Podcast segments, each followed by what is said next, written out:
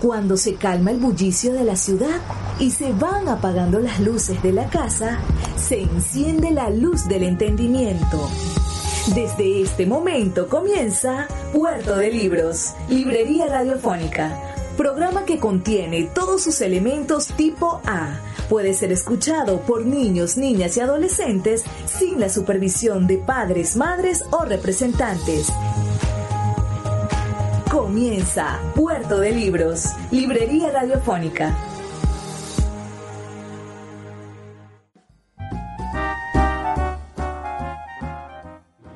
Seguimos en Puerto de Libros, Librería Radiofónica. Estamos en la ciudad de Caracas. Como ustedes saben, venimos desarrollando una serie de programas aquí en esta capital venezolana y me encuentro posiblemente en el sitio más agradable para un lector de todo el país. Lo digo con, esta envidia positiva, con, ese, con esa envidia que te, que te lleva a querer ser así. Este es un espacio que nos motiva a nosotros, quienes amamos los libros, y decimos, yo quisiera que mi biblioteca fuera como el Buscón, esta hermosa librería que se encuentra en el trasnocho cultural, en el Paseo Las Mercedes, aquí en la ciudad de Caracas. Es un espacio que debe tener alrededor de unos 5.000 o 6.000 libros uh, o más, bien, bien, bien ordenados. Uh, donde a pesar de que mm, regularmente nos hacemos la idea de que una librería que vende libros de segunda mano, o como nosotros nos gusta llamar libros de segundo dueño, uh, esto, a pesar de eso, no se siente el olor a, libro viejo como nos pasa en las librerías de libros usados. Por el contrario, mm, pareciese que cada uno de los libros fue, estuviese remozado estuvieses eh, recién salido de la imprenta a pesar de tener 50 o 60 años, editado muchos de los libros que se encuentran aquí. Tengo frente a mí a la señora en Katina Enríquez González. Ella es la, fundadora de esta librería y algunas veces hemos tenido la oportunidad de decir que es la decana de los libreros de, de Venezuela. Ella tiene en el oficio de librero casi 30 años, ah, de los cuales 16 ha estado aquí en esta librería que hace unos días, el 9, el 8 de noviembre, cumplió 16 años de haberse fundado. Y nosotros creemos que, es una oportunidad maravillosa compartir con ella. Katina, dale un saludo a nuestra audiencia de Maracaibo, de la 88.1 Radio Fe y Alegría. Bueno, Luis, es un placer para mí poder eh, compartir con tus oyentes y en este programa que por otra parte me parece que es, eh, bueno, que tiene un valor eh, enorme y que de verdad quiero decirte que mm, de mi parte todo el reconocimiento de que puedas brindar esa, esa luz, esa luz de esa voz literaria que aportas diariamente a, tus, a tus oyentes. Eh, así que nada, me place muchísimo tenerte aquí con esas bellísimas palabras de introducción para la librería y que bueno, que son muy estimulantes y que la verdad te, te inspiran a seguir en este proyecto. Katina es una profesional del libro. Ustedes se sabrán, con solamente googlearla un momentico, se van a dar cuenta de que ella es licenciada en Filosofía y Letras por la Universidad Javeriana de Colombia. ¿Qué te hace llegar a, estudiar letras en la Universidad Javeriana? No sé tu recorrido de tus primeros años de vida, me gustaría saberlo. ¿Y por qué no estudiar letras en Venezuela? Sí. Bueno, fíjate, en realidad eh, fueron unas razones absolutamente personales. Me casé muy joven, me casé a los 18 años y eh, a los 18 años tomé el destino de ir con mi, con mi compañero a Bogotá, ambos a estudiar eh, filosofía y letra eh, no sabíamos si sería la Javeriana, pero bueno, fue el sitio que finalmente escogimos. Y bueno, la verdad es que me siento muy orgullosa de ser Javeriana. Eso realmente ha sido una, una marca que me ha dejado porque la formación magnífica, es, bueno, son jesuitas y por supuesto eh, fueron de un rigor eh, que para mí hasta el día de hoy es, es, bueno, como te digo, un sello ¿no? de formación. Entonces, bueno, esa fue la razón, una razón eh, personal. Allí nació mi único hijo y la verdad es que me siento privilegiada de haber podido conocer un poco esa cultura, eh, bueno, colombiana, ese pueblo enorme que es Colombia y tener todos los referentes literarios, culturales. Allí, por cierto, comienza mi aventura con Ramos Sucre.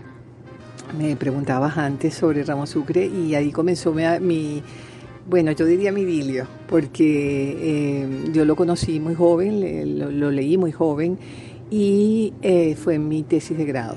Entonces fue mi tesis de grado, eh, un trabajo sobre Ramos Sucre en la Universidad Javeriana, lo cual era muy curioso porque allá lo conocía muy poco, de, plano lo conocía un poco aquí en Venezuela.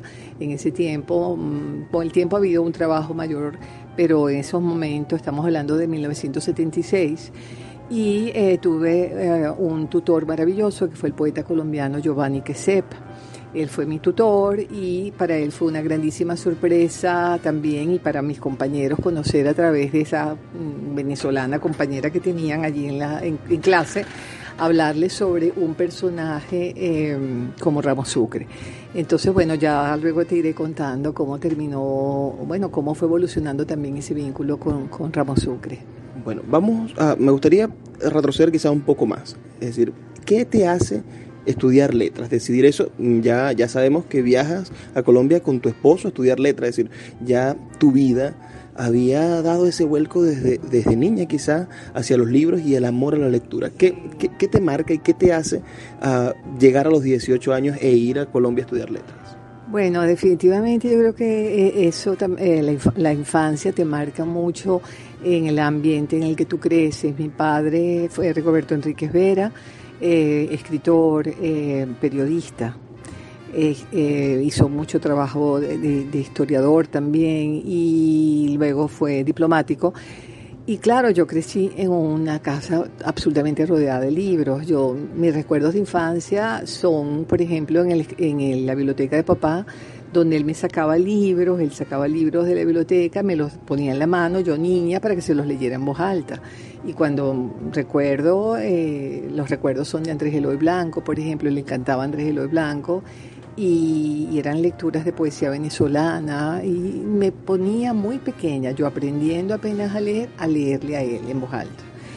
Eh, luego también tengo recuerdos de que jugaba, este, jugaba a ser librera desde niña. Yo agarraba, tomaba los libros de papá, los ponía en un estante y llamaba a la gente, a los amiguitos, jugaba a que yo era librera.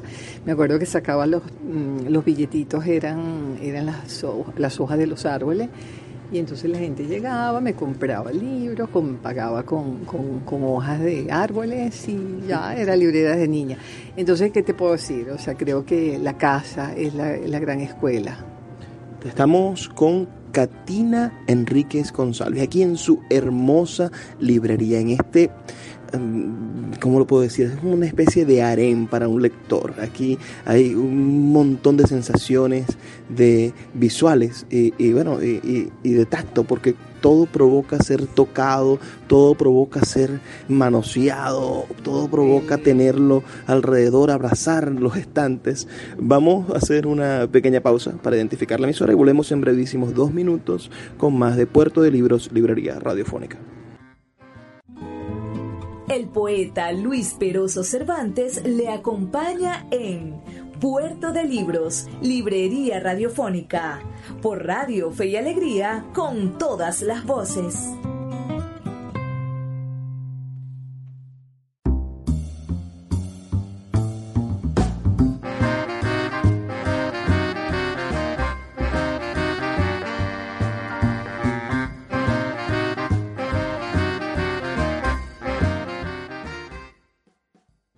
Seguimos en Puerto de Libros, librería radiofónica. Este espacio que nosotros tenemos para que usted aborde este tipo de embarcaciones tan maravillosas que son los libros. Los libros son pequeños barcos en los cuales usted instala todo su equipaje, todo lo que ha traído en su vida y zarpa por el mar del conocimiento, por estos océanos gigantescos llenos de aventuras y y siempre a resguardo de las páginas de un libro. Tenemos a una, a una navegante, pero además a una mujer que ha estado en, en los astilleros más grandes de los libros, porque de la Universidad Javeriana, de allí, de graduarse de, Filosofía y Letras en, en, la Universidad de Humanidades más importante que tiene la República de Colombia, nuestros vecinos, tuvo unas pasantías exquisitas en las mejores editoriales de, de España durante los años 80, ¿no? En ese, en ese boom de modernización editorial en el cual ya pasado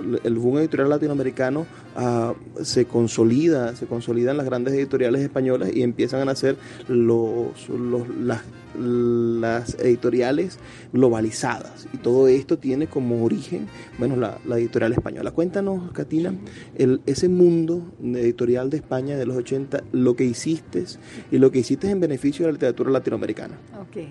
Bueno, fíjate que ese paso a España vino, hay, hay, una, digamos, uh, un, un paréntesis allí que me gustaría relatarte, y es que cuando llego de Colombia a Venezuela, eh, yo entro a trabajar en el Banco del Libro. Eh, yo creo que es importante hablar de ese, de ese episodio porque fue un episodio de formación impresionante para mí. El Banco del Libro. Ahí nace el proyecto ECARE, por Exacto, ejemplo. Exacto, Además estaba justamente en, el, en el, momento de, de nacimiento, pero ya consolidándose con una producción hermosísima. Y yo estaba, mi oficina quedaba al lado de Caré y el Banco del Libro, como sabes, está especializado en literatura infantil y juvenil. Y en ese momento, como tantas instituciones en Venezuela que tuvieron tanta y relevante importancia, no solamente para Latinoamérica, sino para España, el, Banco del Libro fue una institución muy reconocida. Ahí hacíamos evaluación de todas las ediciones infantiles que llegaban de tanto de América como de Europa, de bueno, de habla hispana, de, España, y hacíamos evaluación, se hacían unos listados, con esos listados las bibliotecas nacionales, no solamente de Venezuela, sino de Iberoamérica, eh, eh, adquirían los libros a partir de esos listados, imagínate lo importante de esa labor, adquirían eh, sus libros a partir de esos listados que, tras una muy importante evaluación, se hacían en el Banco del Libro. Entonces, bueno, yo fui parte de ese equipo, tengo la fortuna, de hecho, además que es muy susceptible al tema infantil juvenil gracias al Banco del Libro. Y yo me voy a España con una bolsa de trabajo que me da el Banco del Libro a, través de la UNESCO. Eh, yo me voy con esa bolsa de trabajo para hacer una investigación sobre literatura infantil y juvenil en Madrid. Y también tenía un, pequeño trabajo que me había dado la Biblioteca Nacional, Virginia Betancourt, para hacer un informe eh, mensual de las novedades editoriales que llegaban, que llegaban a la Casa del Libro de Madrid para yo informar a la Biblioteca Nacional. Entonces, bueno, fueron dos trabajos muy, muy eran complejos, pero bueno, me, sirvieron muchísimo, sobre todo para llegar a Madrid con un objetivo, también con apoyos que venían dándose eh, a partir de, de, de ese trabajo, ¿no? Eh, estando ya en Madrid y haciendo este trabajo que era un trabajo más bien independiente, eh, empiezo a optar por trabajo editorial, empiezo a meter papeles y resulta que este, esto es interesante saberlo. Yo había hecho estudios de fotografía eh, aquí, en, aquí en la escuela de diseño y fíjate tú que lo que me dio entrada a una editorial, eh, Anaya, en España, luego te muestro los libros que tengo algunos por allí, eh, lo que me dio entrada a esa editorial, imagínate, fue haber anexado un diploma de estudios fotográficos. Yo tenía mi, mi, diploma de estudios literarios, de letras, que era lo que yo puse de primerito para trabajar en una editorial, y pero al final dije, oye, mira, tengo estudios de fotografía de la, de la Neumann, y lo metí al fondo. Pues resulta que me llamaron, esto siempre lo doy como mensaje, de que uno piensa que ciertas cosas que hace paralelas, bueno, es algo personal. No, resulta que esto fue lo que me dio esa combinación, fue la que me dio entrada como editora gráfica eh, así es como ellos me contratan en la editorial Anaya. Eh, me contrata para un proyecto quinto centenario, Biblioteca de Anaya quinto centenario, que era el aporte de la editorial Anaya para el quinto, la celebración del quinto centenario 1992. Entonces, bueno, tuve la fortuna de entrar en ese proyecto, eran 100 libros sobre América Latina, son esos negritos que están allí. Y, este, y bueno, entré inicialmente como editora gráfica buscando el material en, bancos de imágenes, pero una vez terminada esa fase entré ya a la parte literaria. Eh, confeccionaste, entonces fuiste parte de la confección de una colección de 100 libros sobre la relación iberoamericana, España-América. Exacto, era, es una especie como, ya, ya te lo mostraré, hay libros, un libro para cada país de, de América, Entra a España también, allí también hay antropología, hay naturaleza, es una colección bellísima sobre Iberoamérica y como te digo era el gran aporte de esta editorial para, para esa gran celebración. Eh, paralelamente a eso, eh, yo tenía bajo mi, bueno, guardadito el proyecto de Ramos Sucre, dije, ¿cómo, cómo, dejar de intentar, estando en España, que Ramos Sucre se edite aquí? Entonces, bueno, tuve la gran fortuna también de conocer a eh, Jacobo Stewart, el, conde de Ciruela. En ese momento él tenía el esplendor de la editorial Ciruela en su mayor apogeo. Y nada, eh, lo conocí, este, tuve la osadía de, darle un libro, le di la edición de la Biblioteca Ayacucho Ramos Sucre y la osadía de decirle, mira, queremos editar esto en, Ciruela. Era una absoluta osadía que a los 24 años se perdonan pero claro, también yo este, estaba consciente del valor literario de Ramos Sucre y sabía que, bueno, que la dimensión, eh, sobre todo pensando en él como editor, que es Jacobo Ciruela, que ahora tiene Atalanta, que es otra editorial espectacular, eh, yo sentía que Ciruela podía acoger perfectamente a un autor como Ramos Sucre por todos los vínculos que, bueno, esa cosa del raro, esa cosa de de, tantas culturas que están inmersas dentro del, del, texto de Ramos Sucre, el tema medieval, que yo sabía que Jacobo era muy susceptible a él. Entonces dije, bueno, voy a hacer el intento y cuál es la sorpresa que a la semana me llamaron para que preparara un dossier eh, para la revista El Paciente, que era una revista del grupo Ciruela, o bueno, del grupo, realmente eso siempre fue un proyecto más independiente, eh, de, la llevaba Jacobo Stewart. Esa revista comienzo a hacer allí una, un dossier, preparo con un apoyo. Yo a todas estas recuerdas que viví, me fui a los 18 años de Venezuela, por tanto, mis nexos mm, de, tú sabes, de buscar material, la familia Ramos nada de esto existía. Yo estaba por allá sola haciendo estas locuras, ¿no? Y entonces, pero me dio pie a eso, a bueno, si esto es un dossier para Ramos Sucre, déjame buscar a la familia, les escribí, me dieron autorización de fotografía, de texto, conseguí textos de Eugenio Montejo, en ese momento estaba de agregado cultural en Portugal. Yo no le conocía ni a José Balsa, pero les pedí apoyos y, todos me fueron ayudando a enviarme material. Y la sorpresa es que sale el número del paciente con un bellísimo dossier sobre Ramos Sucre y la maravilla fue que a la semana el editor eh, eh, Jacobo me llama y me dice, Katina, los críticos están impresionados por este, por este escritor, por favor, vamos a reunirnos para preparar una edición. Entonces, en El Ojo Sin Párpado, en la colección del Ojo Sin Párpado, salió eh, la edición de Ramos Sucre con el nombre de Las Formas del Fuego. Y bueno, eso fue una hermosura. Yo en ese momento te confieso que pensé que lo estaba eh, haciendo como una, ¿sabes? Yo sabía que era el editor, que me, el autor, mi autor, mi... Pero luego descubrir cómo se recibió esa noticia aquí en Venezuela, cómo empecé a recibir este, notitas de Montejo, de Balsa, eh, de escritores que toda la vida habían sido, bueno, imagínate, admiración absoluta y, y ellos dándome un agradecimiento. Entonces, bueno, para mí eso fue y siento que bueno que, que, fue realmente una, una labor y de justicia poética para Ramos Sucre. Ya luego trabajé en la edición en México, en el Fondo de Cultura Económica y bueno, otras cositas para él.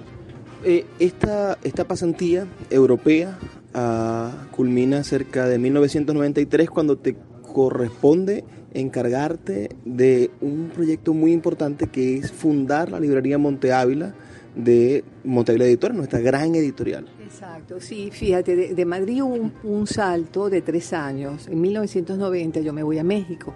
En Venezuela eh, eh, estaba eh, Rafael Arraiz Luca, era el presidente de Monte Ávila Editores, y él entra en ese momento, desde que entra a, a Monte Ávila, con un objetivo muy claro de internacionalizar el, eh, el, fondo.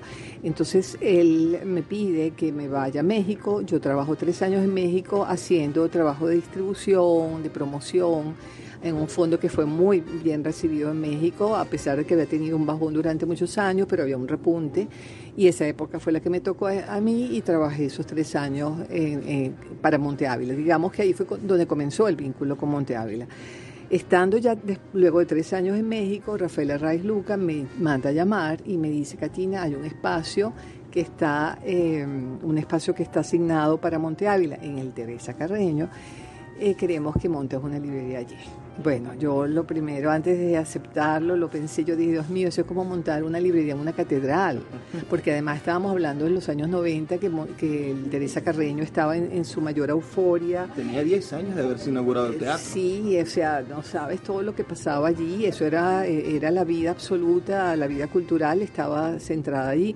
Entonces yo decía, Dios mío, ¿cómo Porque era además hacerla, no es que tú llegaras y te dijeras, mira, este es el espacio para una librería. No, había que construirla, había que diseñar el espacio. Ahí lo que, a mí lo que me mostraron fue un espacio vacío con un soto que colgaba y me dijeron, mira, aquí va a ser la librería. O sea, había que montar paredes, crear, diseñar me asignaron a un gran, arquitecto eh, para trabajar con él, que fue el Domingo Álvarez, que bueno, era, era lo máximo que se podía eh, escoger para ese proyecto y quedó hermosísima, ¿no? Y bueno, allí estuve 10 años también, fue una época maravillosa, eran, eh, Caracas era una ciudad viva, una ciudad con toda la vida cultural que puedas imaginar, entonces de verdad que fue, bueno, y de ahí viene ese germen de librera, o sea, realmente ahí nace, aparte de los primeros jugueteos de niña, ahí es donde realmente entro a trabajar en el oficio y un oficio que me ha marcado hasta el día de hoy, y bueno, ya van para 30 años. Estamos conversando con Katina Enríquez González. Nos acaba de narrar un capítulo maravilloso de la historia cultural venezolana. Yo mismo uh, que he estado algunas veces en el Teresa Carreño y ustedes, que los invito a que visiten esa librería que sigue estando la estructura allí, ahora es parte de la red de librerías del sur, anteriormente fue parte de la red Guaymare, que era una red de librerías públicas, uh, también del finales de los 90. Uh, ah, ella es una librería pero hermosísima, con unas terrazas, do, do, do, como dos niveles. Uh, eh, eh, eh, es, es un lugar bellísimo. Claro, no tan bello como el Buscón, pero vamos a hacer una pequeña pausa. Son brevísimos dos minutos para identificar la emisora y regresamos más con más de Puerto de Libros, Librería Radiofónica. El poeta Luis Peroso Cervantes le acompaña en Puerto de Libros, Librería Radiofónica, por Radio Fe y Alegría, con todas las voces.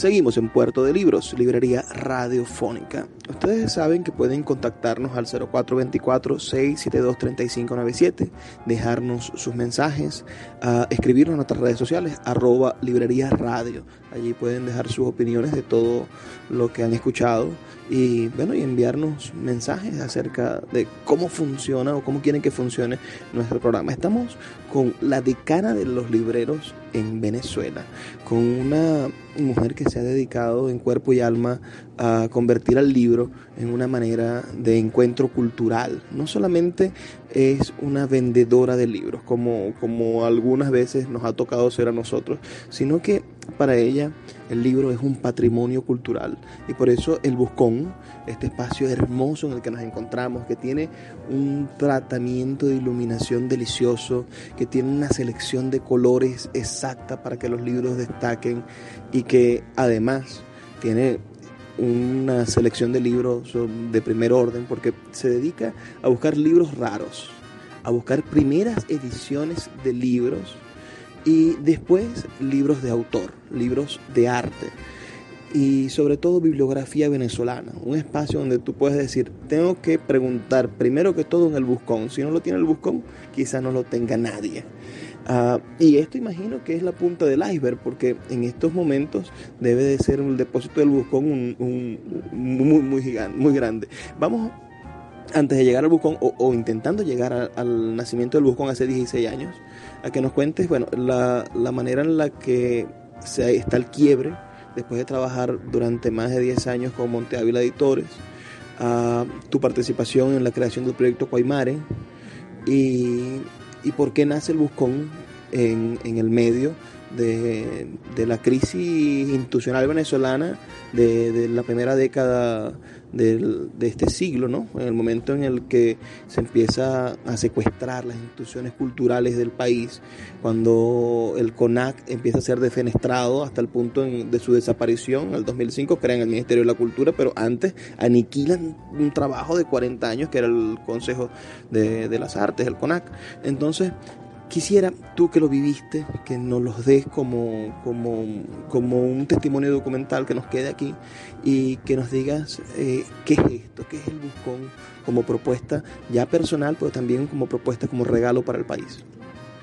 Bueno, eh, sí, efectivamente mmm, estuve, te decía, los eh, en Monte Ávila Librería como tal, que era la vitrina, que fue un proyecto hermosísimo podría ser un paralelo decirte las librerías del Fondo de Cultura Económica que están en toda América. Era, eh, es nuestra era la editorial del Estado, eh, equivalente al Fondo de Cultura, por tanto tener una biblioteca que fuera la vitrina del catálogo del fondo era un proyecto maravilloso. Y eso fue durante 10 años, por lo menos bajo mi cargo. Eh, estamos hablando, yo salgo más o menos 2001 por allí, ¿no? Y bueno, eh, un poco lo que fue ocurriendo en todas las instituciones culturales era una librería que a pesar de que era una librería de, de, de, de Monte Ávila, una institución del Estado, eh, digo a pesar, eh, digamos, ahí había, la política era de absoluta apertura. Nosotros presentábamos libros de Monte Ávila, pero presentábamos libros de cualquier otra editorial, digamos, una librería eh, digamos que servíamos de, éramos anfitriones de una cantidad de proyectos. Eh, mucho de lo que pasa en Buscón hoy día, yo me lo traje de allá, de, de, esa, eso de ser una casa abierta para las editoriales, para los proyectos, para, en fin. ¿Qué pasa? Que empiezo a sentir, y, y fíjate que eh, estuve con tres presidentes que fueron pasando a lo largo, ¿no? Empezamos con uh, Arraiz Luca, después estuvo Leonardo Asparren, eh, luego tuvo de presidente Alexis Márquez y con ninguno ningún problema. De hecho, bueno, hacían cambios de gerente en Monte Ávila y a Catina la dejaban porque, bueno, decían, no, Catina, es que esa, es la librería Catina. Yo re, les arreglaba la cosa y decían, no, no, como que es de Monte Ávila. No, no, esa es tuya, esa es tuya, porque, bueno, ellas veían que el corazón que uno ponía allí eh, bueno, se transmitía y se transmitió a lo largo de tres presidencias, ¿no? ¿Qué pasa? Que a partir de un momento dado, ya sabemos en qué momento empieza a cambiar todo y una de las cosas que empieza a cambiar con Monte Ávila y, bueno, en lo que a mí me correspondía, que era la librería, eran directrices que no estaban acorde con mi manera de llevar ese proyecto, ¿no? Eh, se empezaron a, hacer censuras de ciertos libros, se empezó a llevar un, una línea, digamos, editorial, eh, que viene, por supuesto, partiendo del cambio de línea editorial de la misma editorial, porque Monte Ávila empieza a cambiar en su línea. Y por supuesto, si éramos la librería de Monte Ávila, la vitrina y la cara de Monte Ávila, pues todo eso se empezó a reflejar en la librería y yo pensé que ya era momento de yo salir porque en ningún momento anterior había sentido esa, digamos, esa presión ideológica de tener que llevarla hacia un, hacia un, un camino que no. Entonces es cuando tomo la decisión de, de, de dejar Monte Ávila con muchísimo dolor, porque bueno, empecé a ver como incluso hasta el sello, el sellito, se lo empiezan a quitar, este, eh, bueno, ni hablar, eh, una política editorial que lo que debían llevarse era por las vías de la reedición de los clásicos venezolanos, tantas cosas que tú veías como se estaban perdiendo, derechos que se perdían y no.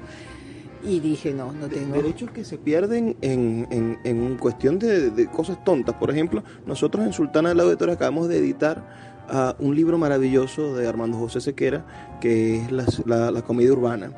Y se, se pierden porque Monte Ávila en su cláusula dice que si no reedita el libro en los cinco años después de que se agote, pierde los derechos. Y, y, y, es un libro capital quizá de la narrativa contemporánea, este caso el nuestro, y por no reeditarlo, por no reinvertir un libro que ya se te agotó, pierdes la capacidad de tener como puntero un libro maravilloso. Y ahí podríamos hablar de una infinidad de autores, de autores latinoamericanos. Nosotros teníamos joyas en el catálogo de Monte Ávila, no solamente venezolanos, que ya es un tema como de sabes, como de responder a nuestra tradición literaria y a nuestro acervo y a nuestra memoria.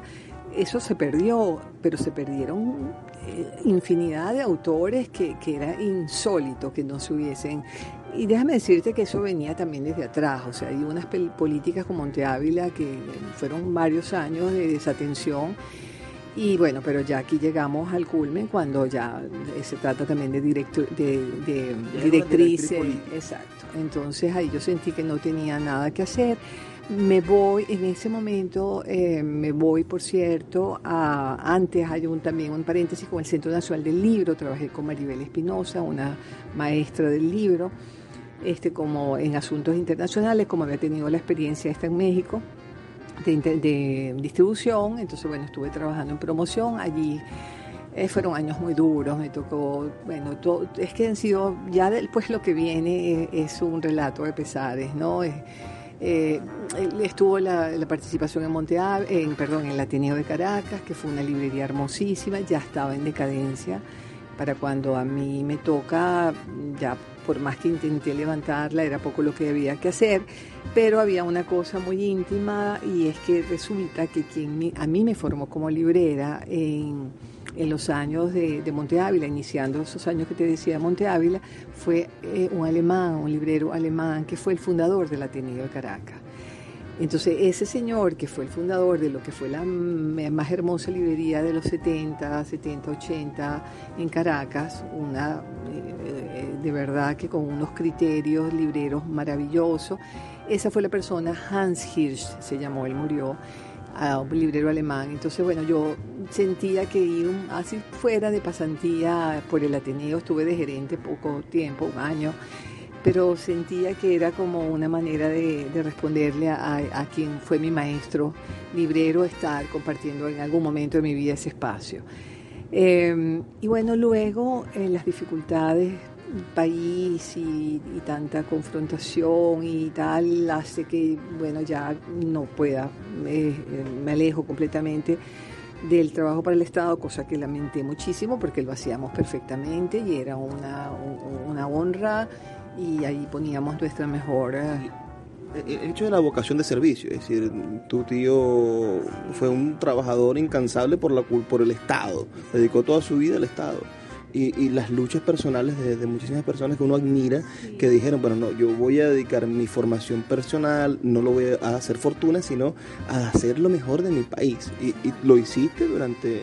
Y fíjate que yo soy fui becaria de la Fundación Ayacucho y una de las cosas, el compromiso que había con, con, esto, que, con estos becarios era volver al país y dejar en el país todo eso que tú habías, todas esas semillas que tú habías cultivado. Y bueno, eso fue lo que hice. Entonces, claro, e, era una sensación terrible porque tú dices, bueno, pero ¿por qué dejar esto que, que tú, donde tú sientes realmente también Guaymare, que fue un proyecto hermosísimo a cargo de Luna Benítez, este, y que luego también se fue degenerando y se distorsionaron totalmente. Entonces, eh, ahí es cuando me, un poco quedo fuera de, todo trabajo con el Estado y sí con la necesidad de seguir viviendo, trabajando y produciendo para vivir. Entonces, bueno, viene un proyecto ya independiente, donde se suman varios socios, este, donde se suman los nombres de Federico Pacanisi, María Fernanda Di Jacobi, la embajadora del cacao en Venezuela, ella es eh, de letras, pocas personas saben que María Fernanda viene de formación de letras y de ahí esa poética con el cacao que ella tiene eh, y ese trabajo tan hermoso de, promoción y de difusión de, esta producción eh, eh, cacaotera. Pero bueno, estos dos nombres junto al mío se suman y nos sentamos a soñar este, en, una librería que fuera de segunda mano, este, que fuera de libros raros, agotados, primeras ediciones eh, esto fue en el 2003 y fíjate, aquí lo que tendría que decirte es que yo nunca me imaginé que esa decisión de haber hecho, de que naciera una librería de segunda mano en una ciudad donde no hay esa tradición, en un país donde no hay una tradición de libro de segunda mano, era un riesgo hacerla. Eh, imagen, un centro cultural que estaban haciendo con la expectativa de algo muy contemporáneo y meter en este espacio tan moderno una librería de segunda mano.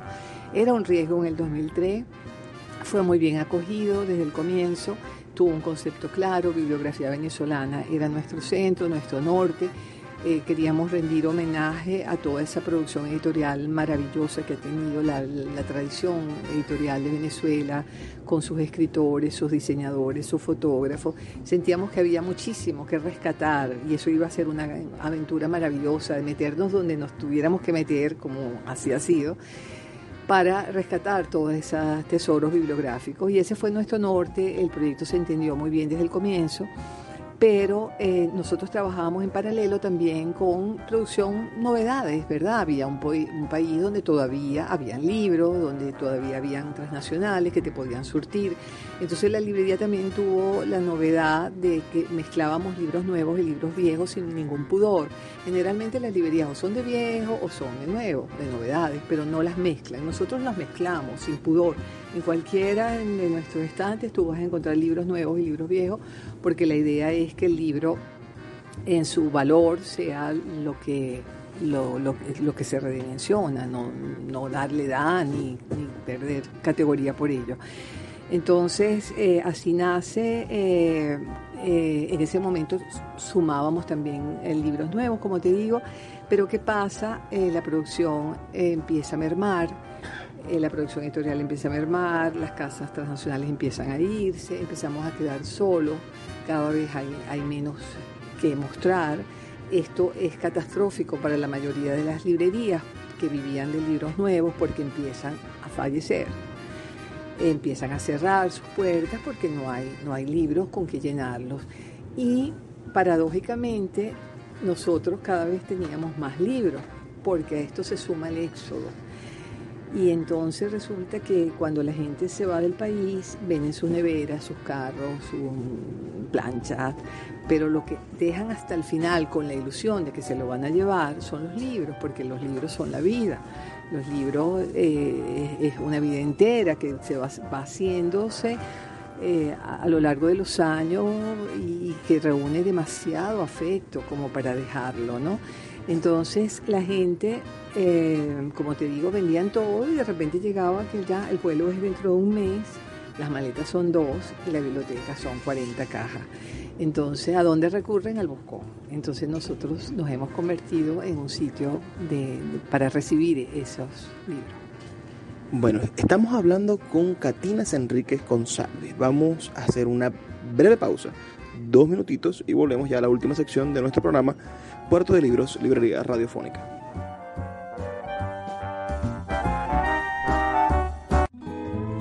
El poeta Luis Peroso Cervantes le acompaña en Puerto de Libros, Librería Radiofónica, por Radio Fe y Alegría, con todas las voces.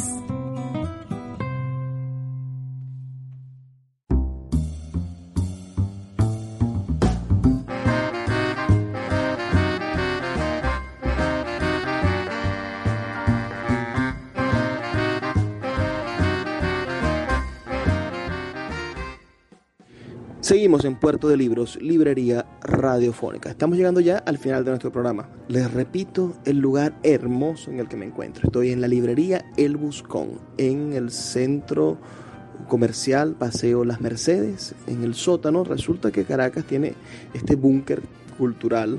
El sótano de uno de los centros comerciales más modernos es el el trasnocho cultural, con salas de microteatro, con salas de cine, con restaurantes, galerías, y en el medio del centro se encuentra quizás la, joya de la corona, la perla de esta ostra que, que se ha macerado con, con, el amor hacia los libros de Catina, que es la librería El Buscón.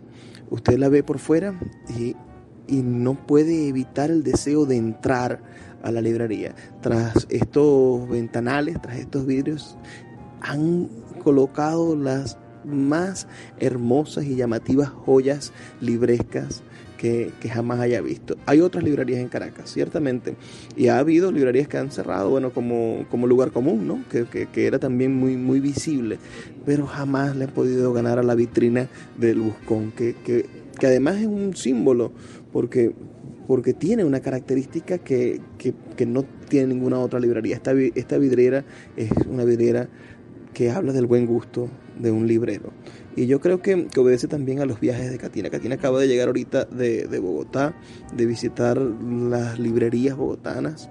Y, se trae ella ideas de todas esas librerías para, para ir metiéndolas poquito a poco. Ah, yo tomé una, una palabra de un plato que está en la puerta del buscón esto yo no me había dado cuenta, todas las veces que he venido, me dijo fue Rafael Cadenas, tuvimos una presentación hace dos meses y Rafael Cadenas con una emoción traía unos papelitos para repartírselos a cada uno, decía yo siempre agarro uno y me lo llevo. ¿Cuál te salió? Me salió fecunda. Qué linda palabra. Esa, yo me voy a robar esa idea. Sí, sí, eso lo tenemos en la caja y bueno, te cuento que eh, con eso, con esas palabras se bautizaron. Son papelitos que tienen palabras, son palabras recortadas. Y, con esas palabras se bautizaron un libro. Un, autor dijo, yo quiero eh, bautizar el libro con las palabras que están dentro del libro. Entonces las recortó, las puso en un bol y bueno, con eso se bautizó. Luego yo las dejé en caja y entonces es muy divertido porque la gente las saca, juega, hace poemas con las palabras y es un divertimento, ¿no? Que finalmente es lo que es la idea de la librería. ¿Qué pasa en el Buscón de lunes a domingo? Abren toda la semana, de lunes a domingo. ¿Qué pasa? ¿En qué horario la gente puede visitar el Buscón?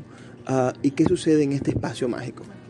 Sí, bueno, en realidad la librería cierra dos días al año solamente, el 25 y el primero de enero, el 25 de diciembre, el 1 de enero. Em, este, bueno, es, eh, es un trabajo sin fin acá y um, estamos entre una de la tarde, de la una de la tarde a las 8 de la noche. Inicialmente cerrábamos casi a medianoche.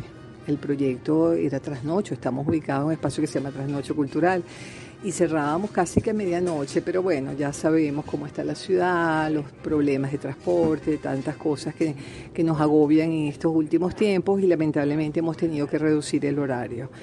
Eh, eh, ¿Qué pasa en el Bujón? Bueno, en el Bujón pasan miles de cosas, tenemos presentaciones, tenemos tres eventos a la semana, los martes, los jueves y los sábados. Eh, ahora justamente está entrando un autor que va a presentar su libro el próximo jueves y vamos a, tenemos actividades para niños, tenemos exposiciones, eso que ves en la vitrina que además me, alegra que hagas estos piropos a las vitrinas porque es verdad que nos esmeramos mucho. Ahorita tenemos una vitrina dedicada a Cruz 10, al maestro Cruz 10, y la otra vitrina la tenemos dedicada a Sofía Inver. Eh, recordando siempre que el sentido de ser del Boscón es un, es, un, es, un espacio para la memoria y, y, yo creo que por eso el tema de la bibliografía venezolana, eso hay que repetirlo mucho, eh, hacemos, rendimos culto a la memoria y pensamos que no podemos pensar en mejores futuros si, si, la memoria no la resguardamos y la protegemos. Entonces, esas figuras que ves en la vitrina son pequeños homenajes que hacemos. Eh, ¿Qué más te digo? Recitales poéticos. Aquí ustedes han estado, han sido, hemos tenido la honra de recibirlos a ustedes también recientemente con la última publicación eh, sobre la obra de Rojas Guardia y esperemos que bueno que sigamos en este intercambio maravilloso. Pero muchas cosas pasan. Para finalizar, Katina, ya nos quedan ah, menos de dos minutos. Cuéntanos qué proyectos tienes para el futuro? Sé que te la pasas viendo librerías y absorbiendo cosas hermosas del arte, pero ¿cómo ves al Buscón dentro de los próximos eh, cuatro años que cumple 20 y los próximos 10 años cuando tenga 26? Bueno, fíjate, yo, yo, qué bonita pregunta, porque de verdad que uno no se la plantea mucho, pero yo diría que aquí ha crecido una gran familia, o sea, a ti te conocí gracias a los libros, eh, gracias a tus proyectos editoriales y eso eh, día a día crece, es una familia de autores, una familia de editores, de libreros, eh, el trabajo de formación librero. Aquí, como tú lo dijiste antes, no se trata de vendedores de libros, somos libreros, y siempre se los digo a los muchachos que trabajan en el bujón que con mucha honra vean su oficio, porque es un oficio muy noble, un oficio que además está en extinción en el mundo. Y que cuando los hay se reconocen, cuando se hace bien el oficio se reconocen y, eso además a mí me encanta, esa, esa parte pedagógica del, del trabajo librero. Gracias a Dios han salido maravillosos libreros de acá, eh, personas que están haciendo ahorita una labor importante en el campo cultural y que han salido como libreros, eso me honra muchísimo.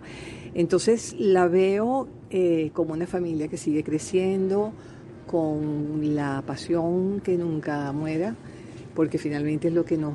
Eh, y, en momentos de crisis y en momentos de todo lo que estamos pasando, eh, siento, no me preguntes cómo ni por qué, pero me siento que esta pasión, eh, el alimento de, no sé qué, digo que tiene que ser pasión porque cuando hay tanta dificultad y, cada día es un reto y, eso también te moviliza, te, hay una energía ahí particular que es distinta a, la, a cuando trabajabas, trabajamos con mayores comodidades, digamos, ¿no? Entonces yo creo que es un tema de compromiso y, yo creo que hay que estar donde hay una cosa que, hay unas palabras de, de, Rafael Cadenas que dice, el amor ubica donde se debe estar. Entonces, bueno, yo creo que este es mi lugar. Gracias, Katina, por regalarnos esta, esta entrevista, darnos la oportunidad de compartir contigo en este hermoso espacio. La invitación es a todos los que nos escuchan en, por la señal del 88.1 Radio Fe y Alegría, a que cuando vengan a Caracas no se pierdan la oportunidad de compartir el Buscón, que sigan al Buscón en sus redes sociales, que es el Buscón 1 en Instagram y en Twitter, y, bueno, y que conozcan más de este trabajo, que verdaderamente hay que emularlo, seguirlo, a copiarlo, si, si estás en una ciudad diferente, bueno, sueña con una librería porque Katina nos da buenas esperanzas de todo esto. Yo agradezco a Katina por habernos recibido y les agradezco a ustedes por escucharnos. Y ahora les voy a pedir que dediquen unos breves minutos a escuchar los mensajes que tienen nuestros anunciantes, esas personas que hacen posible que Puerto de Libros, Librería Radiofónica, llegue a ustedes de lunes a viernes de 9 a 10 de la noche por la señal de la 88.1 Radio Fe y Alegría de Maracaibo.